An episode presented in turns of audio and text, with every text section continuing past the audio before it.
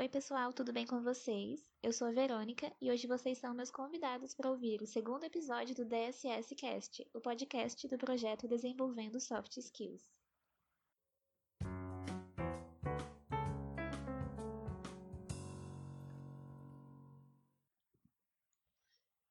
Neste segundo episódio, eu vou resenhar para vocês um livro que é muito relevante para o desenvolvimento da consciência emocional, que é basicamente definido em termos do autoconhecimento, que é saber o que estamos sentindo, perceber mudanças de humor e saber trabalhar em cima das nossas emoções antes que elas nos levem a agir de maneira impulsiva, o que muitas vezes geram resultados catastróficos. Quem nunca sentiu as emoções surgirem à flor da pele e agiu de forma que se arrependeu? Bom, eu já, vocês também com certeza. E nada melhor do que desenvolver a consciência emocional para evitar esses momentos impulsivos e, de acordo com o livro, percebermos a faísca antes da chama. O livro em questão se chama Consciência Emocional, uma conversa entre Dalai Lama e Paul Ekman, e de acordo com a contracapa, neste livro os dois vão estabelecer um emocionante diálogo sobre as emoções humanas, na busca por respostas sobre como funciona e como potencializar a consciência emocional. E eles fazem isso através de conversações, constatações, trocas de experiências de vida e relatos de pesquisas científicas. E antes de iniciar a resenha em si, que tal a gente conhecer um pouco sobre os próprios autores? O Paul Ekman, ele é psicólogo e professor da Escola de Medicina de São Francisco, da Universidade da Califórnia, e ele foi um pioneiro no estudo das emoções e suas relações com as expressões faciais, e também no estudo dos motivos que nos levam a mentir. Ekman se denomina um cientista do comportamento e tem diversos prêmios, sendo autor de vários livros relacionados às suas pesquisas. E neste livro, Paul Ekman vai conversar com Dalai Lama, que acredito que todos já devem ter ouvido falar, que é um líder espiritual budista tibetano de grande influência. Ele é considerado a reencarnação do estado budista da compaixão, sendo tratado como uma santidade. O nome Dalai Lama em si já é um título atribuído a esse 14º Dalai Lama pelos tibetanos, mas seu nome real é Tenzin Gyatso. De acordo com a descrição do Dalai Lama pelo próprio Paul Ekman, ele se considera, antes de tudo, um monge budista e um intérprete do pensamento budista para o resto do mundo. Ele acredita que a sabedoria budista fornece uma estrutura ética através da qual o mundo pode lidar melhor com os problemas que nos dividem. Ele também é autor de diversos livros e é convidado para falar em muitas conferências, inspirando audiências que chegam a milhares de pessoas. Bom, agora que conhecemos um pouco sobre os autores, eu diria que ambos possuem muito conhecimento para compartilhar quando se trata de consciência emocional. Vamos para a resenha?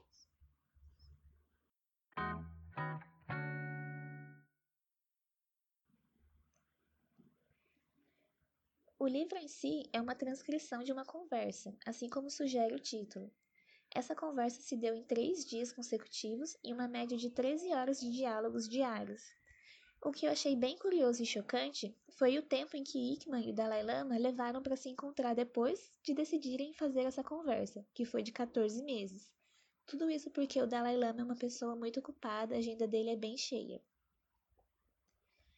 O livro é separado em sete capítulos com subtópicos, mas um capítulo puxa um outro em uma conversa contínua. Foi bem interessante ler as opiniões e discussão dos dois autores. Eles sempre tinham exemplos do cotidiano e outras histórias para explicar os diversos conceitos, e eles mesmos ficaram surpresos em concordar com grande parte da conversação, e no final do livro desenvolveram uma forte amizade. Aqui eu irei apontar os assuntos que eu achei mais interessante, mas o livro é realmente muito rico em conceitos e informações, então eu recomendo a leitura completa se você se interessou nesse episódio do DSS Cast. Na primeira seção do livro, os autores discutem definições de conceitos que podem ser bastante diferentes entre o leste e o oeste. E por leste e oeste, eles na verdade se referem às diferentes tradições intelectuais encontradas no budismo e na psicologia ocidental.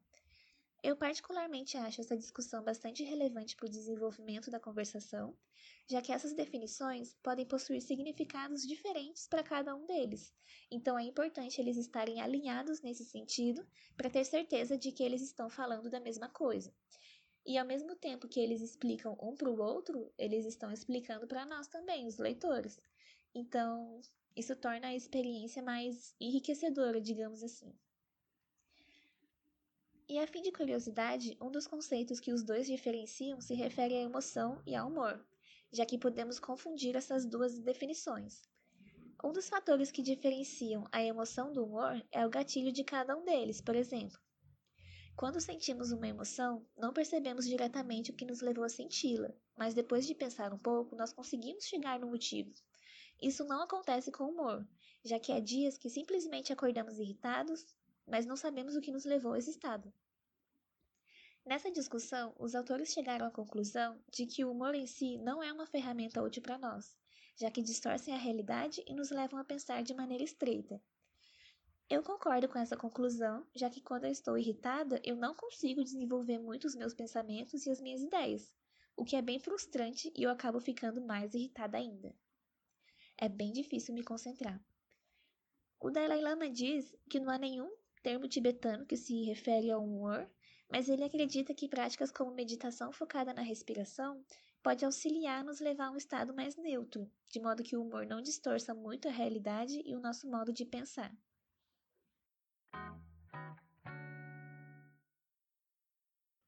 E como estamos falando de consciência emocional, Paul Wickman achou conveniente definir o que é emoção e como diferenciá-la de outros estados mentais, e ele faz isso através de, algum, de alguns pontos. O primeiro deles é que as emoções, diferentemente dos pensamentos, possuem um sinal, então, esse sinal permite com que os outros percebam o que está acontecendo no nosso interior. É aqui que aparece uma das habilidades do Hickman, né? Já que, como sabemos, um dos campos de estudo dele é a leitura das expressões faciais. A segunda característica é que as emoções podem ser desencadeadas em uma velocidade muito alta sem que tenhamos consciência. Ele exemplifica essa situação como aquela pequena fração de segundo que uma pessoa leva para reconhecer o perigo e tomar alguma atitude rápida sem consciência, que é o que acontece em momentos antes de um acidente de carro, por exemplo. É como se fosse um reflexo, né? A gente nem pensa, mas age. E a essa segunda característica, ele atribui o termo avaliação automática. A terceira característica que Hickman descreve é a própria ausência de consciência, já que temos que nos esforçar bastante para perceber que estamos nos, senti nos sentindo emocionais. E na maioria das vezes só percebemos porque alguém nos fala que estamos sendo emocionais. E que para sermos pessoas equilibradas emocionalmente, nós temos que desenvolver justamente essa habilidade, a consciência emocional. A quarta característica é que a emoção não é única aos seres humanos, mas também pode ser observada em animais. E por fim, a quinta característica é que as emoções surgem com um conjunto de sensações que nem sempre reconhecemos. E é aqui que entra algum dos exercícios para desenvolver a consciência emocional. Podemos aumentar a sensitividade a essas sensações para reconhecer a alteração em nosso estado emocional. Por exemplo, quando sentimos raiva, o sangue se acumula nas mãos e as sentimos quentes. Quando sentimos medo, o sangue se acumula nas pernas. Elas ficam prontas para correr. Então, sentir o calor nas partes do corpo é uma ótima forma de identificar alterações emocionais, tendo então consciência desse novo estado.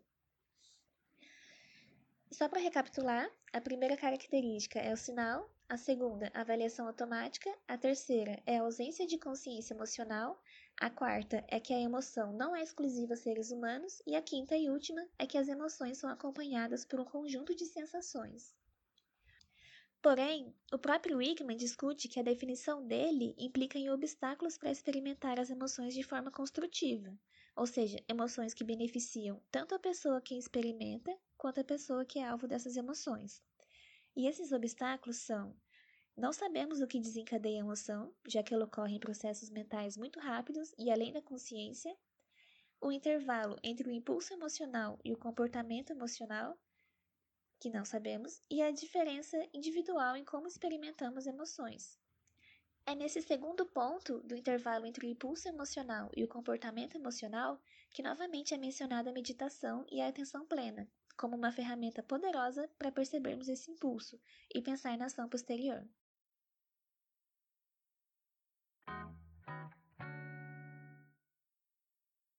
De acordo com o Dalai Lama, há dois métodos para se desenvolver a consciência emocional nas práticas de meditação budista: a atenção plena e aplicar consciência constante no próprio processo e fluxo de pensamento, apenas observando a mente de acordo com o surgimento dos pensamentos e estar consciente do surgimento dos mesmos.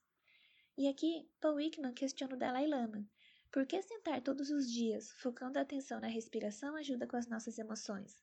Já que a respiração é como se fosse algo automático, é muito difícil fazer isso.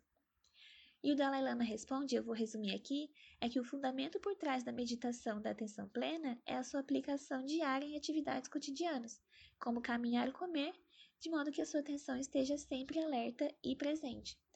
E citando, quando seus pensamentos se concentram em algum assunto, isso pode criar agitação em sua mente, que são os distúrbios. Nesse momento, esqueça tudo. Apenas pense em respirar. Então seus pensamentos perturbadores são aliviados.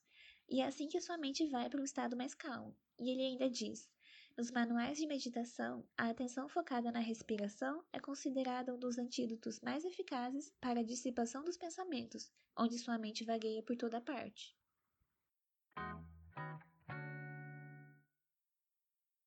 Um outro tópico abordado no livro é a compaixão, e aqui quem domina o assunto é o Dalai Lama. Eu achei bem interessante o ponto de vista dele e tudo faz muito sentido depois que ele explica o que é compaixão.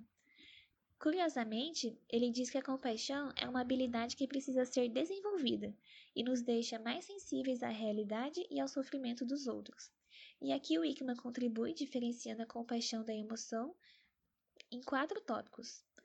A compaixão precisa ser cultivada, enquanto as emoções não.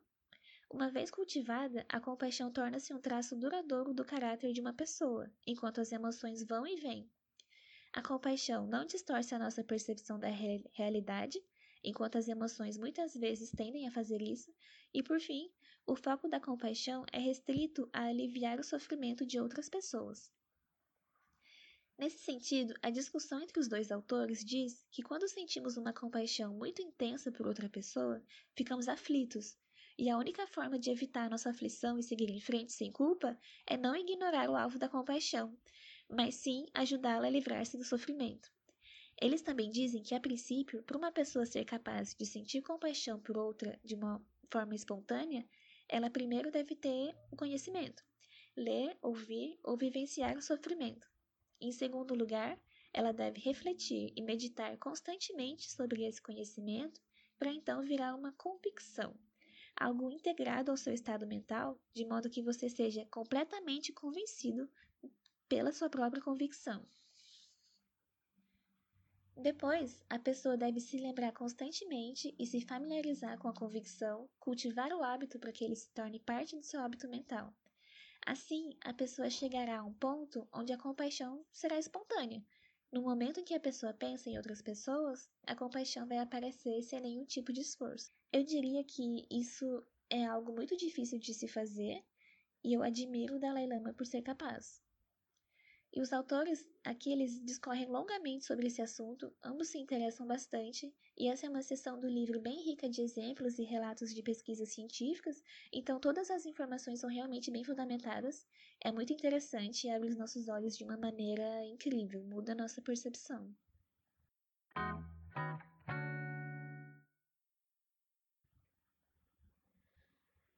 Os autores discutem alguns outros temas e finalizam a discussão com um que eu acho que vale a pena mencionar, já que bate bem de frente com o intuito do projeto Desenvolvendo Soft Skills e com esse podcast.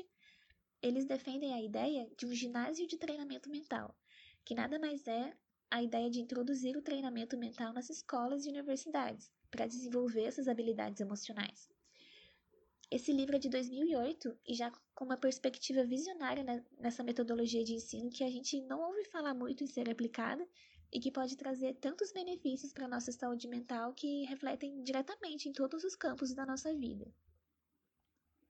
Nas palavras de Dalai Lama, ao aprendermos a desenvolver as nossas habilidades emocionais, os estados mentais fundamentados em alguma forma de entendimento, conhecimento e sabedoria tendem a nos promover felicidade, sucesso e bem-estar. E é com essa citação que eu encerro esse episódio do DSS Cast. Eu espero que vocês tenham gostado da resenha e que sintam-se motivados para ler e aprender com esse livro, assim como eu. Até a próxima!